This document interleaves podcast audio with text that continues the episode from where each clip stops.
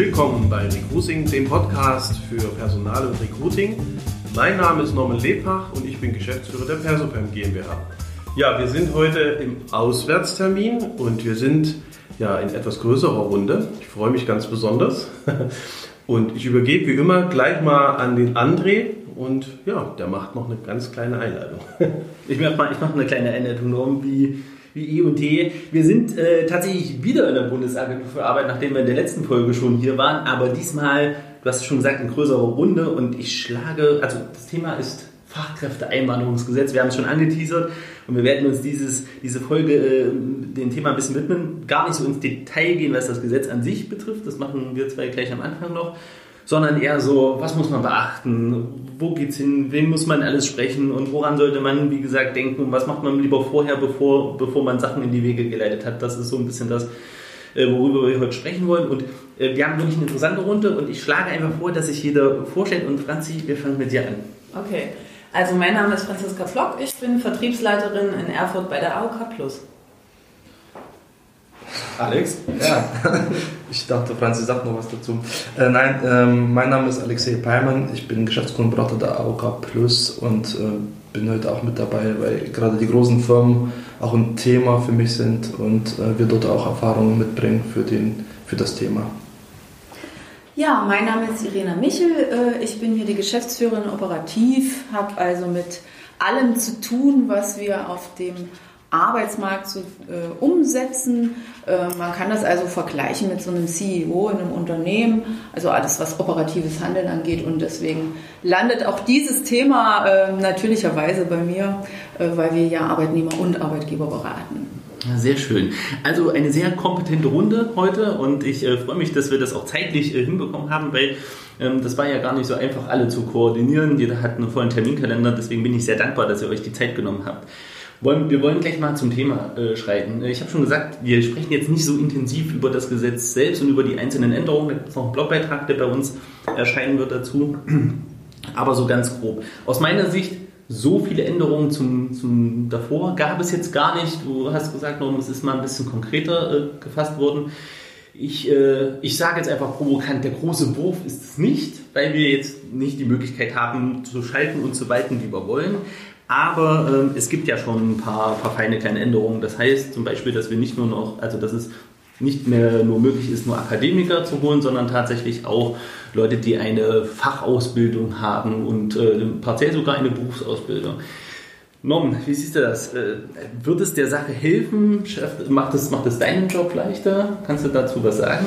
Ja, vielleicht ganz kurz zu den Erfahrungen, die wir machen. Also viele Unternehmer kommen zu uns und sagen, ich habe Fachkräftemangel, ich suche jemanden schon lange. Und an sich orientiert man sich gedanklich schon sehr lange auch ins Ausland, um dort äh, Menschen zu begeistern. Ähm, aber es war doch zu spüren, dass eine große Unsicherheit ist. Zum einen mit der Aufenthaltsgenehmigung, zum anderen, wie werden Berufsabschlüsse anerkannt, zum anderen, wie läuft das überhaupt ab. Und ich glaube, der Vorteil von dem neuen Gesetz ist an sich, dass man eine Regelung überhaupt erstmal findet und die bündelt in einer Einheit. Und ähm, das vermute ich, bringt auch so ein bisschen Sicherheit. Und das ist das, was ich glaube, ist auch der Vorteil von dem Ganzen, weil man eben nicht mehr Angst hat, in irgendeiner Form auch irgendwelche Gesetze ja, zu missachten aus Unwissenheit, weil es doch sehr komplex war, das Thema, aber sehr zersplittert in seinen einzelnen äh, Elementen. Und insofern glaube ich, dass es, ob es der große Wurf wird, werden wir sehen im Nachhinein, aber ich glaube, dass es schon mal ein Orientierungspunkt ist, wo sich viele, und zwar nicht nur die Unternehmen, sondern eben auch die ähm, Einwanderungswilligen äh, orientieren können. Und ich glaube, deswegen ist es schon ein Vorteil und ist doch auch ein positiver Effekt. Ja. Irina, wie, wie siehst du das denn oder welche Möglichkeiten gibt es denn? Ich bin jetzt ein Arbeitgeber, ich brauche dringend Leute und jetzt äh, gibt es das Gesetz, ich melde mich bei euch und dann passiert was. Oder wo melde ich mich bei euch? Kannst du ruhig ein bisschen Werbung machen, wo muss ich mich hinwenden, damit ich jetzt quasi meine Fachkräfte akquirieren kann? Ja, also natürlich würde ich gerne Werbung machen für uns. Äh, jeder Arbeitgeber kann sich äh, an äh, jede Agentur für Arbeit in der Bundesrepublik, natürlich hier auch in Erfurt, an den Arbeitgeberservice wenden. Ne?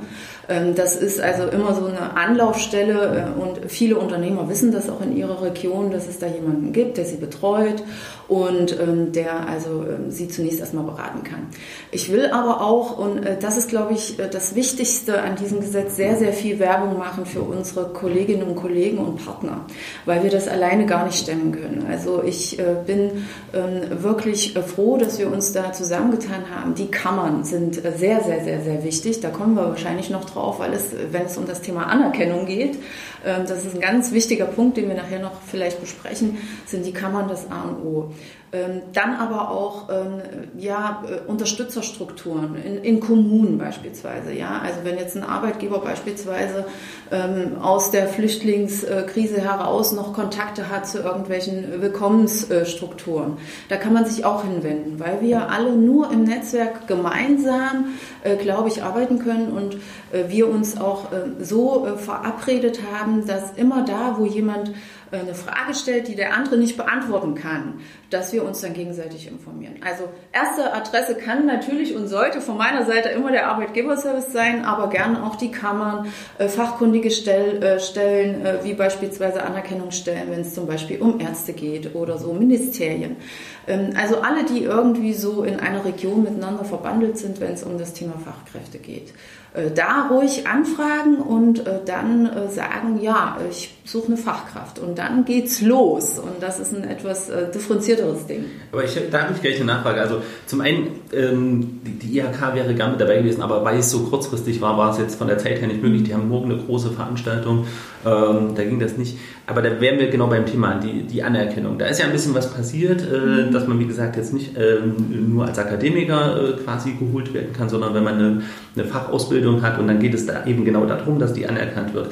Ähm, kannst du ein bisschen was dazu sagen, wie, ähm, was man sich darunter vorstellen kann? Also was, was eine Anerkennung bedeutet? Oder ist es tatsächlich eher so ein Thema, was wir vielleicht mal in einer späteren Runde mit der IHK besprechen müssen? Also das würde ich euch auf jeden Fall empfehlen, das äh, nochmal im Detail zu besprechen. Ich kann euch äh, Grundsätze dazu sagen. Mhm. Also ähm, guten Beispiel zu finden. Ja, also wir haben äh, beispielsweise jemanden, der äh, in einem anderen Land, ich nehme jetzt Beispiel, ich nehme jetzt mal Vietnam, ja, ein junger Mann, der möchte gerne hierher kommen und er sagt, er hat ähm, ja ähm, Elektrotechnik zum Beispiel gelernt. Ne? Und dann äh, ähm, gucken wir uns an, äh, was hast du denn da für Inhalte ge gehabt in deiner Ausbildung? Und in der Regel ist es so, ähm, dass wir viele Inhalte, die derjenige schon gehabt hat, in der Ausbildung, äh, in der praktischen Erfahrung, äh, guckt sich dann beispielsweise die ähm, FOSA, also die fachkundige Stelle der IHK, guckt sich das an und sagt, ist das denn mit einer Ausbildung in Deutschland zu vergleichen? Und welche Teile davon sind anerkennungswürdig? Also was hat er schon gelernt und gearbeitet und was fehlt? Und äh, die Kammern bzw. andere fachkundige Stellen stellen dann einen Bescheid aus, wo ähm, äh, drin steht, also du hast die volle Anerkennung, weil du bist so eine tolle Fachkraft, du, das ist gleichwertig wie in Deutschland, du kannst sofort als Fachkraft einreisen und auch arbeiten oder dir fehlt was und dann kriegst du nur ein Teil anerkannt. Mhm. Und häufig ist es so bei uns, wir haben ja eine duale Ausbildung, wenn wir jetzt bei dualen Ausbildungen sind, das, äh, und die ist sehr praxisorientiert. Das heißt also, ähm, in vielen Ländern der Welt ähm, ähm, wird man an Colleges ausgebildet, die sind sehr theoretisch und dann fehlt diese praktische äh, Praxisübersetzung. Und äh, das ist häufig das, was fehlt zum eigentlichen Gleichwertigkeitsbereich mhm. in Deutschland. Und dann stellt die Kammer einen Bescheid aus und da steht dann zum Beispiel drin, du musst noch 15 Monate Praxis nachweisen, um den Beruf zu erlangen. Und das ist das, was die Kammern in der Regel dann auch machen werden okay. und auch jetzt schon tun. Ähm, nun steht ja auch äh, mit hin oder eine Änderung ist ja tatsächlich, dass man auch für ein Praktikum tatsächlich schon nach Deutschland äh, kommen kann. Wäre das dann so ein Fall, wo man sagt, okay, es fehlt noch Praxiserfahrung, äh, man könnte ähm, das dann tatsächlich mitmachen? Äh, ja, das könnte man, also das könnte man schon tun, ähm, dass man eben äh, sagt, äh, ich reise jetzt für sechs Monate an, mache die praktische Ausbildung, dann reise ich wieder aus und dann stelle ich nochmal den Antrag. Das ist halt äh, so differenziert, ähm, dass man überlegen muss, ist das sinnvoll? Also was, was ist jetzt eigentlich mein Thema? Weil wenn ich einen, einen konkreten Arbeitgeber habe, also eine Firma, die mich äh, einstellt, dann kann ich auch einfach einreisen, kann mich einstellen lassen und habe dann den Bescheid, dass ich innerhalb äh, von 24 Monaten beispielsweise diese 15 Monate oder 8 Monate oder sowas Praxis nachweisen muss. Der Arbeitgeber begleitet mich, ich bin dann gleich im Unternehmen ähm, und äh, kann das äh, absolvieren und habe dann im Grunde auch schon Entgelt, was ich verdiene, und dann kommt ihr ja ins Spiel als, Krankenkasse zum Beispiel, ja. Ähm, und dann bin ich auch schon so eingebunden. Ne? Mhm. Wenn ich noch keinen Arbeitgeber habe, aber ich weiß ungefähr, dass mir das fehlen könnte, dann kann ich das natürlich über diesen Weg auch tun, dass ich äh, praktische Erfahrung sammle, dann wieder zurückkehre und dann gezielt auf ein Unternehmen dann als Fachkraft äh, einreise, weil ich dann natürlich als Fachkraft einen anderen Aufenthaltstitel mhm. habe, nämlich mhm. gleich vier Jahre bleiben kann, mhm. nicht nur zwei, sondern vier und natürlich auch ein anderes Entgelt verdiene, ganz klar. Das klingt auf jeden Fall ähm, ähm, schon mal spannend und vor allem für mich jetzt nochmal wichtig gewesen, der Unterschied halt. Also wenn ich einen Arbeitgeber schon habe, dann ist das tatsächlich eher nicht so das Problem, sondern eher, wenn ich die Praxis noch brauche, um quasi mich bei einem Arbeitgeber zu bewerben, dann müsste ich eventuell das quasi als ausländische Fachkraft oder potenzielle Fachkraft das mhm. Äh, noch bewerkstelligen. Ähm, jetzt haben wir schon kurz darüber gesprochen. Okay, nehmen wir mal an, ich habe das alles geschafft oder äh, habe auch ein Unternehmen gefunden und jetzt ist, ist das Unternehmen da und jetzt, äh, jetzt geht es um die Anmeldung. Was muss denn das Unternehmen, wenn es den Mitarbeiter holt, ähm, in Bezug auf die äh, Versicherungsleistung berücksichtigen? Wann kommt ihr ins Spiel? Macht ihr eine Beratung vorab? Also ist es besser, euch vorab zu kontaktieren oder äh, meldet man sich erst, wenn schon jemand da ist? Wie läuft das bei euch? Also grundsätzlich ist alles möglich. Alle deine Beispiele sind möglich. Man kann sich natürlich als Arbeitgeber schon vorab bei uns melden und sagen, Mensch, ich möchte jetzt jemanden aus dem Ausland einstellen. Ähm, der wird zu dem und dem Zeitpunkt beginnen und dann kann der sich bei uns melden und wir können alles vorab regeln. Wir haben sämtliche Tools über Online, über Telefon, über E-Mail, sodass wir uns auch schon mit der potenziellen Fachkraft im Vorhinein in Verbindung setzen können, beziehungsweise das Ganze direkt auch über den Arbeitgeber regeln können. Ähm, oder das andere Beispiel ist, der kommt, schließt seinen Arbeitsvertrag hier in Deutschland und dann äh, würden wir die Firma besuchen und einen gemeinsamen Termin machen, um die ganzen sozialversicherungsrechtlichen Sachen zu prüfen, zu beurteilen und ihn dann bei uns anzumelden. Ja, aber um sich ein bisschen Arbeit und Geld zu sparen, ist es auch möglich, ähm, vorab das Ganze anzustoßen, wenn man noch im Ausland ist, zum Beispiel, wenn man einen Arbeitgeber hat und sagt, okay, ich ähm, möchte mit der Versicherung, mit der deutschen Versicherung schon einreisen, wenn der Arbeitsvertrag zum Beispiel zum 1. April beginnt und man reist am 1. April an, ein und ähm, kann man dementsprechend auch vorab die Wahlerklärung zur Krankenkasse stellen. Äh, wir erstellen eine Mitgliedsbescheinigung und äh, diese Mitgliedsbescheinigung ist als Versicherungsnachweis auch für ähm, die Einreise nutzbar. Das heißt, es hat, haben wir schon die Fälle, ähm, wo Leute einreisen und haben schon die deutsche Versicherung diese nachweisen damit, dadurch müssen sie keine Auslandskrankenversicherung vor Ort abschließen bei sich. Für die Einreise sparen sich Geld und starten gleich mit einem bündigen äh, Anschluss hier äh, hm. in die Versicherungs. Habt ihr da äh, tatsächlich äh, so, so ein Beratungsportal oder kann man das bei euch auf der Website einsehen, dass man sich mal vorab äh, erkundigen kann? Oder macht es Sinn, bei euch direkt anzurufen und zu sagen, oh, ich hätte gerne mal einen telefonischen Beratungstermin, wenn ich im Ausland bin? Das ist ja mit Anreise schwierig. Ähm, das Thema ist schon sehr speziell, ähm, gerade was die, äh, was die Abläufe angeht. Ähm, es ist sinnvoller, jemanden äh, persönlich dort zu kontaktieren, also in dem Sinne uns, die Geschäftskundenberater, die Kundenberater im Außendienst, beziehungsweise auch die, die Region Markt und bei uns allgemein. Ähm, grundsätzlich haben wir aber im Internet äh, die Möglichkeit geschaffen, dass die Leute äh, online sich vorab informieren können in den entsprechenden Sprachen. Äh, auch die Formulare sind in den Sprachen eingestellt, dass man sich das schon mal anschauen kann. Mhm. Ähm, nur nicht pauschal den Antrag zu stellen und es läuft bei uns ein und es muss bei uns intern dann auch geklärt werden, okay, wie, was, wo und dann drückt der Schuh vielleicht schon, weil da die Einreise zwei Wochen später ist, da schon gezielt äh, Ansprechpartner anvisieren und auf uns zugehen, damit wir die anschließen können, die Schritte. Wobei der Arbeitgeber dort auch natürlich eine große Rolle spielt, wenn er einen Hinweis gibt, okay, hier hast du den Ansprechpartner, den Rest musst du jetzt erledigen, ich habe dir den, den Kontakt hergestellt. Ähm, umso einfacher wird es dann. Also der vorbildliche Arbeitgeber meldet sich äh, vorab bei euch und regelt das am besten für den Arbeitnehmer. Und wir hatten ja auch die Fälle besprochen, die jetzt tatsächlich auf äh, ähm, quasi Praktikum oder man kann sich ja tatsächlich auch melden, um dass man hier vor Ort auf Jobsuche geht. Ähm, da würde ich dann gleich noch, ähm, noch eine, eine, Rückfrage haben. Das heißt, äh, da liefert ihr Unterstützung, da seid ihr Ansprechpartner, damit man im Zweifelsfall auf jeden Fall krankenversichert ist. Ähm, ja, also in Deutschland ist es ja so, dass man grundsätzlich mit einer Beschäftigung äh, über 450 Euro drüber eine Versicherungspflicht entsteht. Mhm. Und ähm, wer in Deutschland versicherungspflichtig beschäftigt ist, da gibt es sehr selten Ausnahmen, dass man sich nicht in den deutschen Kassen versichern muss. Also das ist äh, fast nicht möglich. Das heißt, man muss ja vor Ort mit dem Praktikum über 450 Euro drüber oder mit einer Ausbildung, mit einer Beschäftigungsausbildung ist teilweise drunter möglich schon, weil Ausbildung natürlich nicht immer äh, 450 Euro voraussetzt, ähm, was wünschenswert wäre, aber es ist nicht immer so der Fall. Und äh, dementsprechend ähm, ist jemand, der in Deutschland arbeitet, grundsätzlich in Deutschland in der Versicherungspflicht. Und dann geht die restlichen Schritte hinten dran. Okay.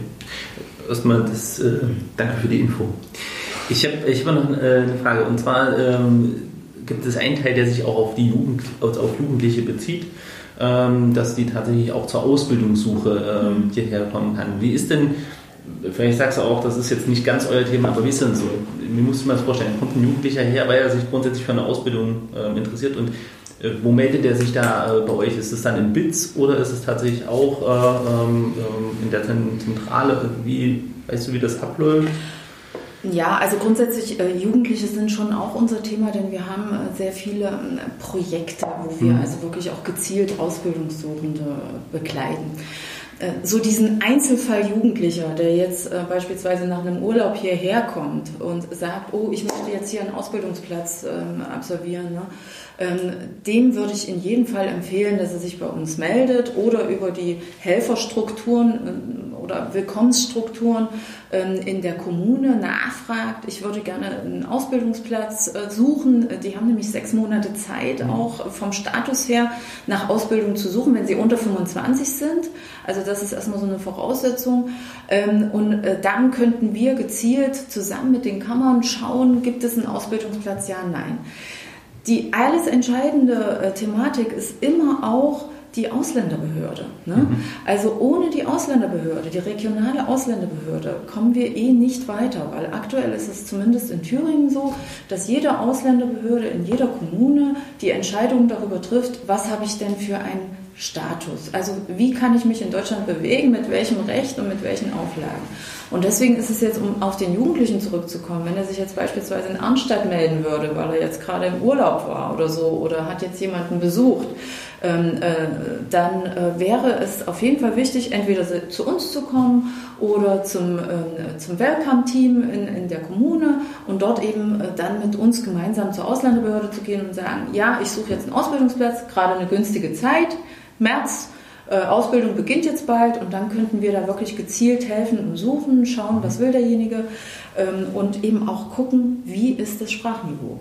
Weil das ist ein Thema, ähm, an dem kommen wir nicht vorbei und das ist eigentlich was Positives an dem neuen Gesetz. B2 habe ich gelesen. Richtig, bei den Jugendlichen, wir brauchen äh, B2, weil ohne B2 kein Ausbildungsvertrag. Mhm. Ähm, ist auch richtig so, weil die Schule wird dann schwierig sonst, äh, die Berufsschule. Ähm, auch alle anderen schulischen Ausbildungen werden äh, schwierig.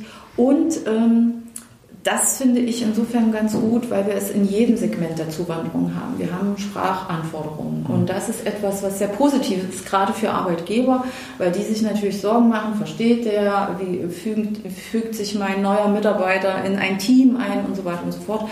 Und ähm, deswegen müssten wir das dann prüfen. Wenn der Jugendliche das nicht hat, müssen wir ihm das sagen und dann auf seine Ursprungsheimat verweisen, an Goethe-Institute und so weiter, wo es eben auch Projekte gibt zum Spracherwerb. Das heißt, die müssen dann dort tatsächlich die, erstmal das Sprachlevel erreichen. Richtig. Okay, aber machen wir mal einen Perspektivwechsel. Als Unternehmen ist es für mich jetzt tatsächlich, also viele Unternehmen klagen ja über mangelnde äh, Bewerbung für Ausbildungsplätze. Das wäre also auch eine Option, gezielt mit den ähm, Goethe-Instituten zusammenzuarbeiten und äh, im, im, Ausland tatsächlich auch nach ganz jungen Fachkräften zu suchen, die ich mir quasi als Auszubildende ähm, hole? Ist das eine Option? Also es ist insofern eine Option, als dass die Unternehmen sich wirklich an die ähm, vor Ort befindlichen ähm, Verbände und Kammern wenden, weil da haben wir sehr viele, sehr gute Projekte aktuell. Mhm. da will ich auch wirklich dafür plädieren, weil ähm, die, die Kammern gerade bei den Jugendlichen sehr viel Erfahrung haben, auch mit den mit Regionen vor Ort. man guckt, was gibt es da vielleicht auch für ähm, Niveaus der schulischen Ausbildung, ne?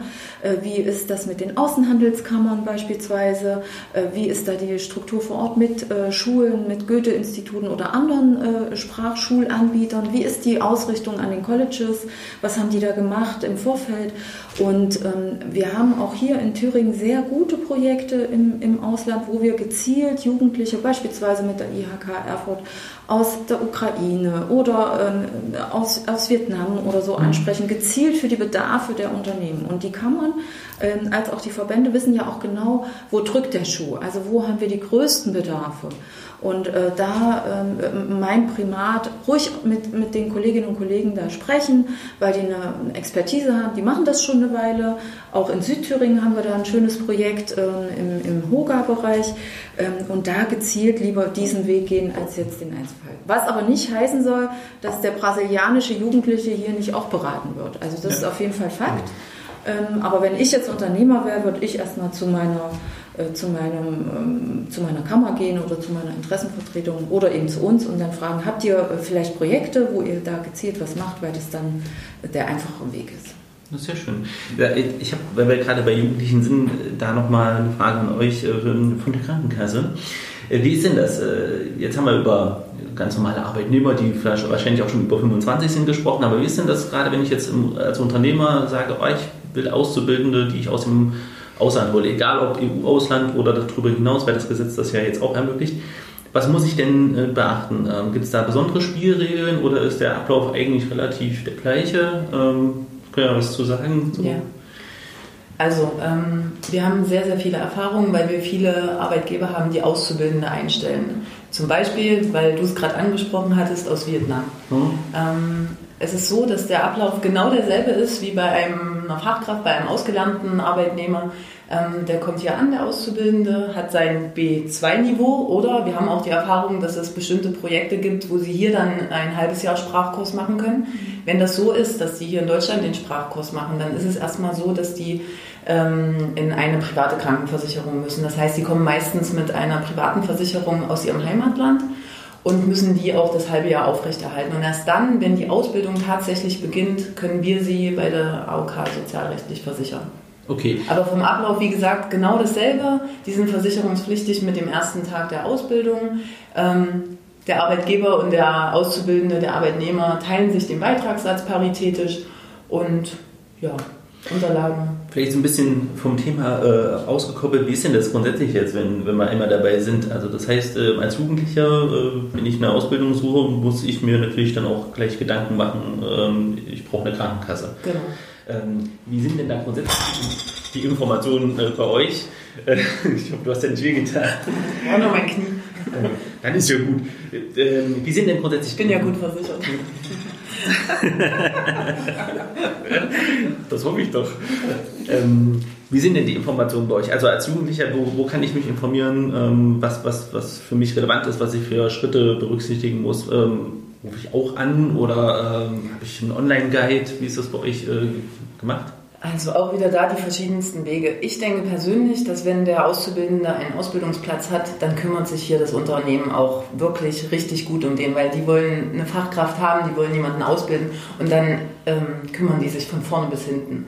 Und da kommen wir auch ins Spiel. Wir arbeiten mit den Arbeitgebern der Region einfach wirklich zu 100 Prozent zusammen. Wir sind Ansprechpartner und ähm, haben da, wie gesagt, auch sehr viele Erfahrungen. Und der Arbeitgeber kommt dann meist auf uns zu oder wir sind schon in Kontakt mit dem Arbeitgeber und dann läuft das eigentlich zu 99 Prozent auch über den Arbeitgeber. Okay. Wenn natürlich der Auszubildende sich bei uns vorab schon gerne informieren möchte, dann kann er direkt auf uns zukommen. Wir haben Filialen in Thüringen und in Sachsen. Wir sind ja die AOK Plus für Thüringen und Sachsen, deswegen können wir jetzt nur für uns sprechen, aber natürlich gibt es auch in ganz Deutschland Filialen und Anlaufstellen.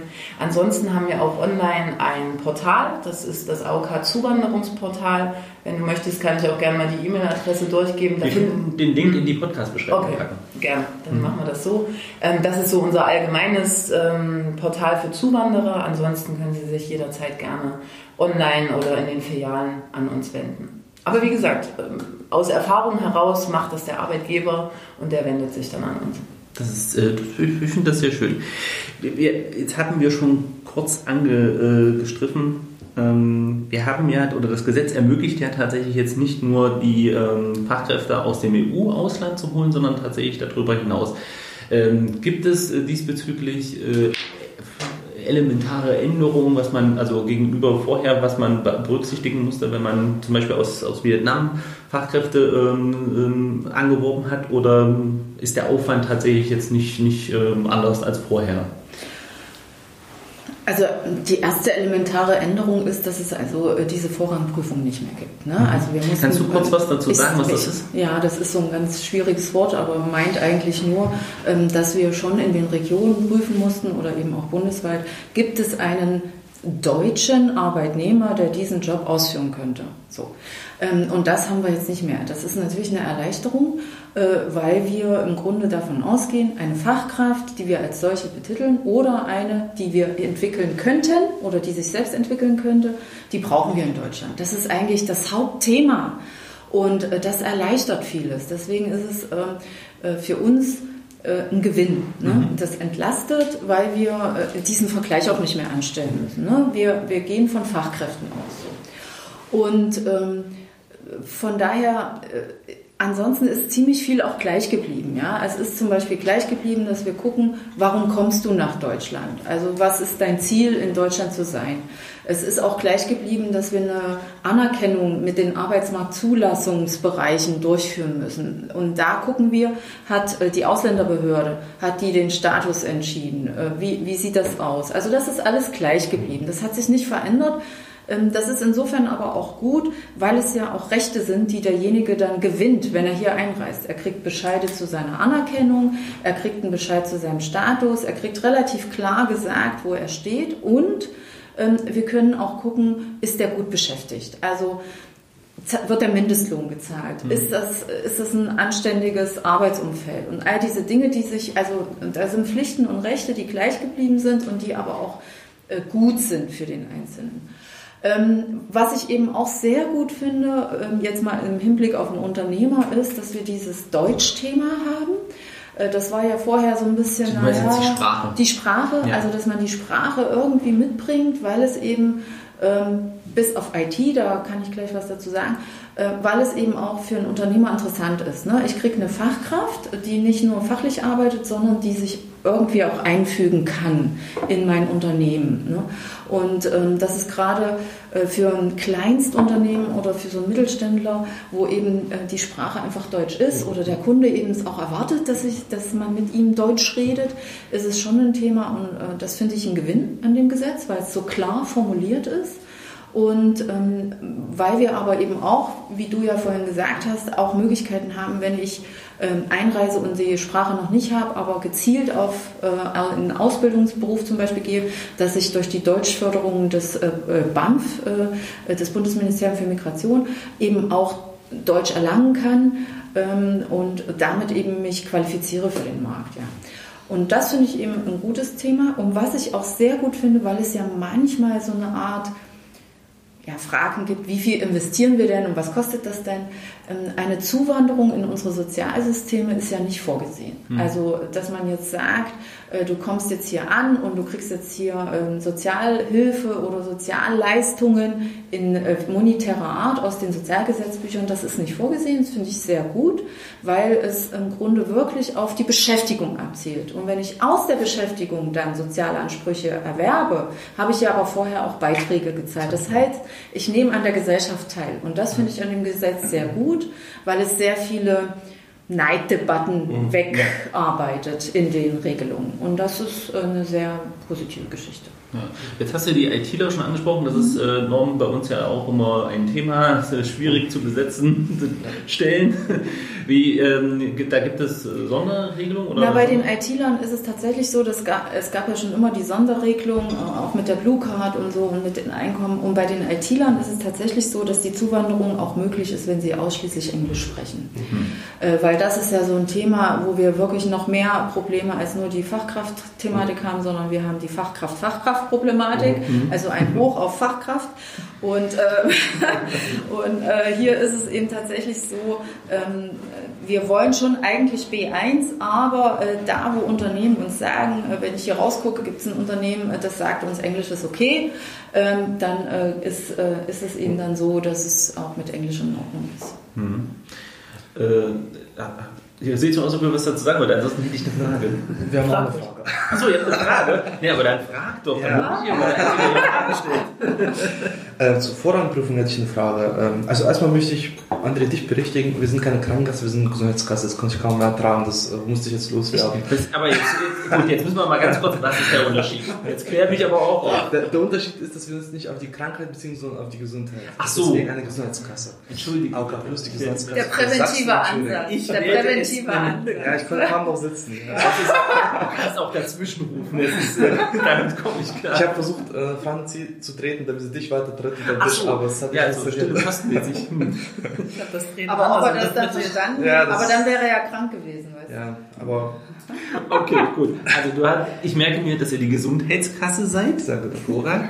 Und äh, du hattest eine Frage zur äh, Vorrangs, äh, Vorrangsprüfung, genau. Ja. Ähm, die ist ja, wenn ich das richtig gelesen habe, die ist ja nur ausgesetzt. Die ist ja nicht richtig. komplett gelöscht ja. oder entfernt, um auf dem Markt reagieren zu können. Ist das richtig?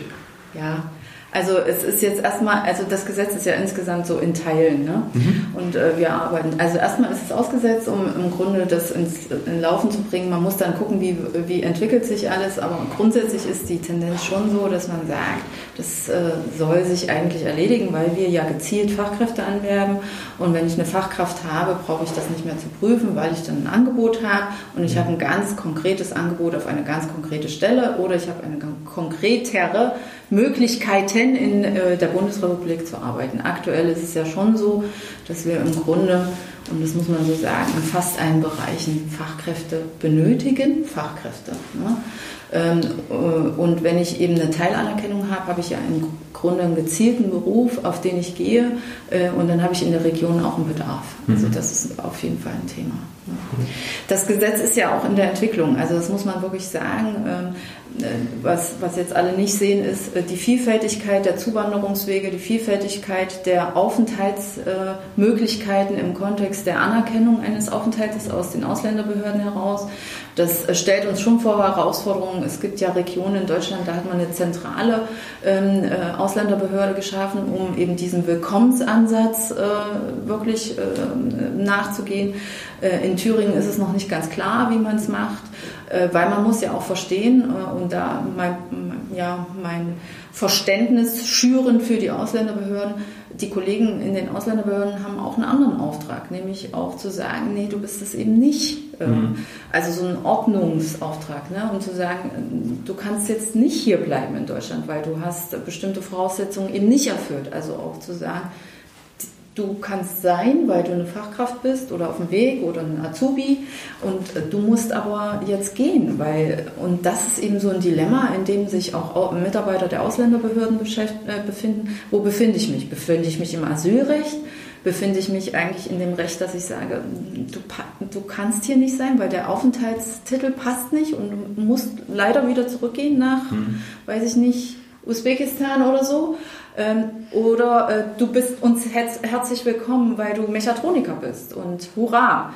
Und äh, in dem Dilemma befinden wir uns und da muss man auch ein bisschen Verständnis haben, wenn, äh, wenn es da auch immer mal wieder Rückfragen gibt und äh, längere Prozesse. Zu der, zu der Länge kommen wir gleich, das wäre tatsächlich das nächste Thema, aber ich wollte äh, davor noch äh, fragen, wie ist denn das bei euch? Jetzt haben wir gesagt, okay, Deutsch ist grundsätzlich äh, verpflichtend, aber Englisch ist auch okay. Wie ist denn das bei euch? Gibt es auch für, für die, die nur Englisch sprechen, eine komplett englische Betreuung? Ist das bei euch abgesichert? Jein. Also wir haben jetzt äh, keine, ähm, keine Filiale, die nur Englisch spricht, ähm, aber äh, die Mitarbeiter äh, in bestimmten Bereichen im Außendienst äh, sind dementsprechend auch geschult bzw. haben die Qualifikation, um in der Sprache mit den Leuten auch zu verkehren, um die Anliegen auch klären zu können, auch Leistungsfragen. Äh, wir haben ja auch mit Universitäten und Fachhochschulen und Hochschulen zu tun. Also ähm, da ist es ja auch so, dass viele Studenten hier erst das gewisse Niveau für die Sprache erreichen und man am Anfang auch bei der Bildschaftsklärung Englisch sprechen muss. Wobei auch oft erledigt sich das Englische, wenn man jetzt Richtung äh, Ostblock guckt, habe ich es natürlich ein bisschen einfacher, äh, wenn ich dann äh, das Russisch auspacken darf und äh, in der Heimatsprache dann beraten kann. Aber das ist natürlich nur ein kleiner Punkt. Von, meistens geht es auf Englisch hinaus, genau. Okay, sehr schön. Dann ähm, tatsächlich für mich so der letzte äh, äh, Zeiten. Worauf muss man sich, also dann auch auf, bei euch auch, aber worauf muss man sich zum Beispiel als Arbeitgeber einstellen? Wie lange muss ich für so einen Prozess einplanen? Kann ich das kurzfristig machen oder ist das schon so ein Prozess, wo ich äh, sagen wir mal, ich sage jetzt mal ein halbes Jahr einkalkulieren muss oder sagst du jetzt so, ah, das schafft man in zwei Wochen und dann. ähm, ja, was, was soll ich jetzt dazu sagen? Also realistischerweise sollte man als Arbeitgeber Minimum, Minimum bis zu einem Jahr einplanen. Okay. Und zwar nur dann, wenn ich auch vor Ort aus der Region, wo ich vielleicht Interesse dran habe, ähm, weiß, da gibt es Interessenten. Wenn wir jetzt ins Blaue hinein sagen, ich bin jetzt ein Unternehmer und ich brauche äh, übermorgen eine Fachkraft aus dem Ausland, ich weiß aber nicht woher und was ich mir so vorstelle, dann wird es schwierig, weil mhm. wir ja nicht, ähm, wir gehen ja nicht in so ein Land rein und sagen, hallo, äh, jetzt kommen. Also es gibt verschiedene Initiativen, es gibt auch ähm, Anwerbevereinbarungen, wo wir Vermittlungsaufträge äh, auch haben, äh, wo wir beispielsweise äh, mit unserer ähm, äh, ja, Auslandsorganisation die wir bei der Bundesagentur für Arbeit haben, wo wir rausgehen und sagen, wir werben gezielt an, wie, wie wir das ja früher bei den Pflegekräften gemacht haben. Mhm. Ne? Ähm, oder die Kammern haben gezielte Anwerbevereinbarungen und so, wo man sagt, also wir werben jetzt mal in Vietnam, äh, versuchen wir Menschen zu finden für Elektro, äh, Hoga und Pflege. Dann hat man mit den Außenhandelskammern vielleicht da was vor Ort oder mit anderen Partnerorganisationen und da ist so ein Pool da Menschen, die jetzt aus, aus der Welt sagen, ich möchte gerne nach Deutschland, die können sich über die zentrale Anerkennungsstelle in Bonn, das würde ich euch auch mit reingeben, mhm. so, ähm, können die sich also bei uns melden und sagen, ich will in Deutschland arbeiten und dann gucken die und äh, schauen, wer ist derjenige, der die Anerkennung machen muss, wo kann man das vielleicht gut hinverteilen. Und dort gibt es eben Verträge und Kooperationen mit den Bundesländern, wo die Bundesländer im Grunde auch sagen können, äh, komm bitte nach Thüringen, wir brauchen äh, Hotel- und Gaststättenleute, wir brauchen äh, Leute in der IT, wir brauchen Leute in der Pflege und so weiter. Aber das muss sich entwickeln, da sind wir noch nicht, weil äh, wir haben bisher gezielt angeworben oder die, die schon da waren, ähm, die bleiben wollten, irgendwie versucht unterzubringen, aber ähm, realistisch mindestens ein Jahr. Mhm. Vielleicht mal kurz im Vergleich noch, ähm, wenn wir jetzt, du, du, kennst ja die durchschnittlichen Recruiting-Tage, wenn wir jetzt äh, in, in, in, Deutschland rekrutieren, äh, wie ist da so ungefähr, der, was hast du, also es kommt natürlich auf die Branche an, aber wie viel Zeit muss man da einrechnen, damit man mal so einen Vergleich hat? Weil du hast jetzt gesagt, so ein Jahr muss man mindestens einrechnen. Ja, das schwankt natürlich auch äh, von der Qualifikation, aber das geht manchmal recht flugs. Aber ich denke mal, mit 120 Tagen sollte man Minimum im Moment mhm. schon rechnen. Und äh, das geht aber auch bis zu ein, zwei Jahren zum Teil, je nachdem, was das für eine Qualifikation ist und wie viele überhaupt diesen Beruf auch erlernt haben. Wir haben manchmal Anfragen, da gibt es vielleicht auf der ganzen Welt vielleicht 40, die das überhaupt können. Mhm. Ja, und dann wird es natürlich speziell. Dann muss man schon etwas länger suchen. Aber das heißt dann im Umkehrschluss für mich, wenn ich so einen spezialisierten Beruf habe, macht es dann durchaus Sinn, weil ich die Zeit hier genauso kalkulieren müsste, mich mit der Bundesagentur hinzusetzen und zu sagen, okay, ich brauche hier sehr spezielle Fachkräfte, ja. wir müssen weltweit suchen, ja. welche ja. Unterstützung bitte.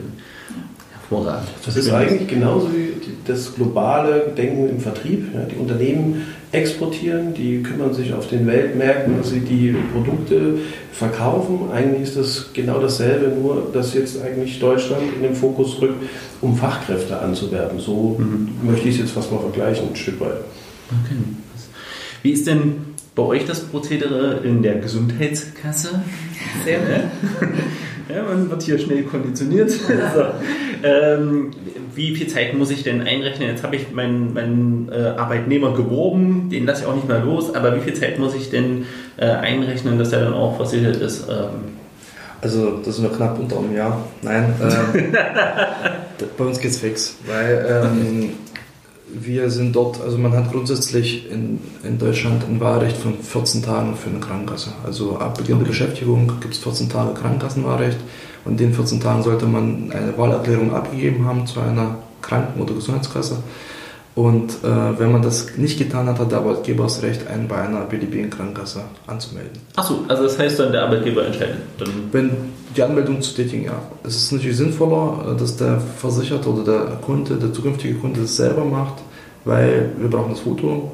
Es sind auch Schritte im, äh, im Hintergrund, die sonst kann der Arbeitgeber den zwar anmelden, aber dann geht eine Flut von Post auf den neuen Versicherten los, weil wir brauchen das Foto, wir müssen wissen, wo er vorher versichert war, wir müssen wissen, wie das Ganze zustande kam, alles drumherum. Und um das Ganze zu ersparen, brauchen wir grundsätzlich eine Wahlerklärung. Das ist schon das Sinnvollste von allem. Ja, was, was passiert nach der Wahlerklärung? Äh, die Anmeldung beim Arbeitgeber erfolgt ja so, der Arbeitgeber braucht eine Mitgliedsbescheinigung von der Krankenversicherung. Die stoßen wir quasi nach der Wahlerklärung, wir prüfen, ob der Antrag so in Ordnung ist. Wir nehmen den an und sagen, okay, die Mitgliedschaft kommt zustande und melden bei dem Arbeit, also die Mitgliedsbescheinigung erstellen wir und melden die dem Arbeitgeber. Darauf kann er sich verlassen, sagt, okay, Krankenkasse ist gewählt, jetzt ist alles sauber, sozialversicherungsrechtlich ist es in Gang gesetzt. Parallel dazu, wenn es äh, die Agentur für Arbeit die SV-Nummer noch nicht beantragt hat oder es noch nicht passiert ist, äh, passiert das bei uns. Also das heißt, die Sozialversicherungsnummer, die für alle Versicherungszweige gilt, wird bei uns dann beantragt. Das geht an den Rentenversicherungsträger und der meldet die innerhalb von zwei, drei Tagen an uns zurück womit wir dem Arbeitgeber dann auch mitteilen können, okay, hier ist die Sozialversicherungsnummer, jetzt kannst du die SV melden, entsprechend auch über das SV-Net oder über dein Programm auch tätigen. Wenn das passiert ist, ist es für den Arbeitgeber sein Part eigentlich auch schon erledigt. Das kommt der Arbeitnehmer jetzt in Zug, wir brauchen das Foto, möglichst das vom Gesicht damit wir es dementsprechend auch auf äh, die Karte zuschneiden können und äh, die Karte auch in Gang setzen können. Weil ab 14 Jahren brauchen wir auf den Karten ein Foto. Immer kurz, muss es ein biometrisches Foto sein, wie man Nein. aussieht? Okay, also es kann ein normales Foto sein, wo man alleine auf dem Foto ist und wo wir das zuordnen können und das Gesicht zuschneiden können. Also Okay. Das wird eh zugeschnitten dadurch, es muss kein biometrisches Bild sein, es muss keine DIN-Norm oder irgendwas erfüllen. Ja, was natürlich auch noch äh, interessant ist, man braucht ja teilweise, bei Ausländerbehörde war auch schon mal ein Thema, man braucht auch diese Nachweise für die Ausländerbehörde, für die Versicherung, dass man versichert ist und so weiter. Das ist natürlich auch ein Thema. Wir schicken eine Mitgliedsbescheinigung an den Arbeitgeber, damit ist für uns erstmal das Ganze erledigt. Aber die Menschen brauchen teilweise auch für andere Behörden äh, die Bescheinigung und das ist halt auch der nächste Schritt dann. Und teilweise auch der Schritt davor manchmal, wenn die aus dem Ausland direkt uns wählen, dass wir sagen, okay, ähm, hier hast du deine Mitgliedsbescheinigung, hast du die Versicherungsbescheinigung, dass du auch bei der Ausländerbehörde vorlegen kannst, dass du hier dementsprechend rechtlich auch versicherungsrechtlich abgesichert bist und alles, was dazu gehört. Ähm, das ist das, was man beachten muss.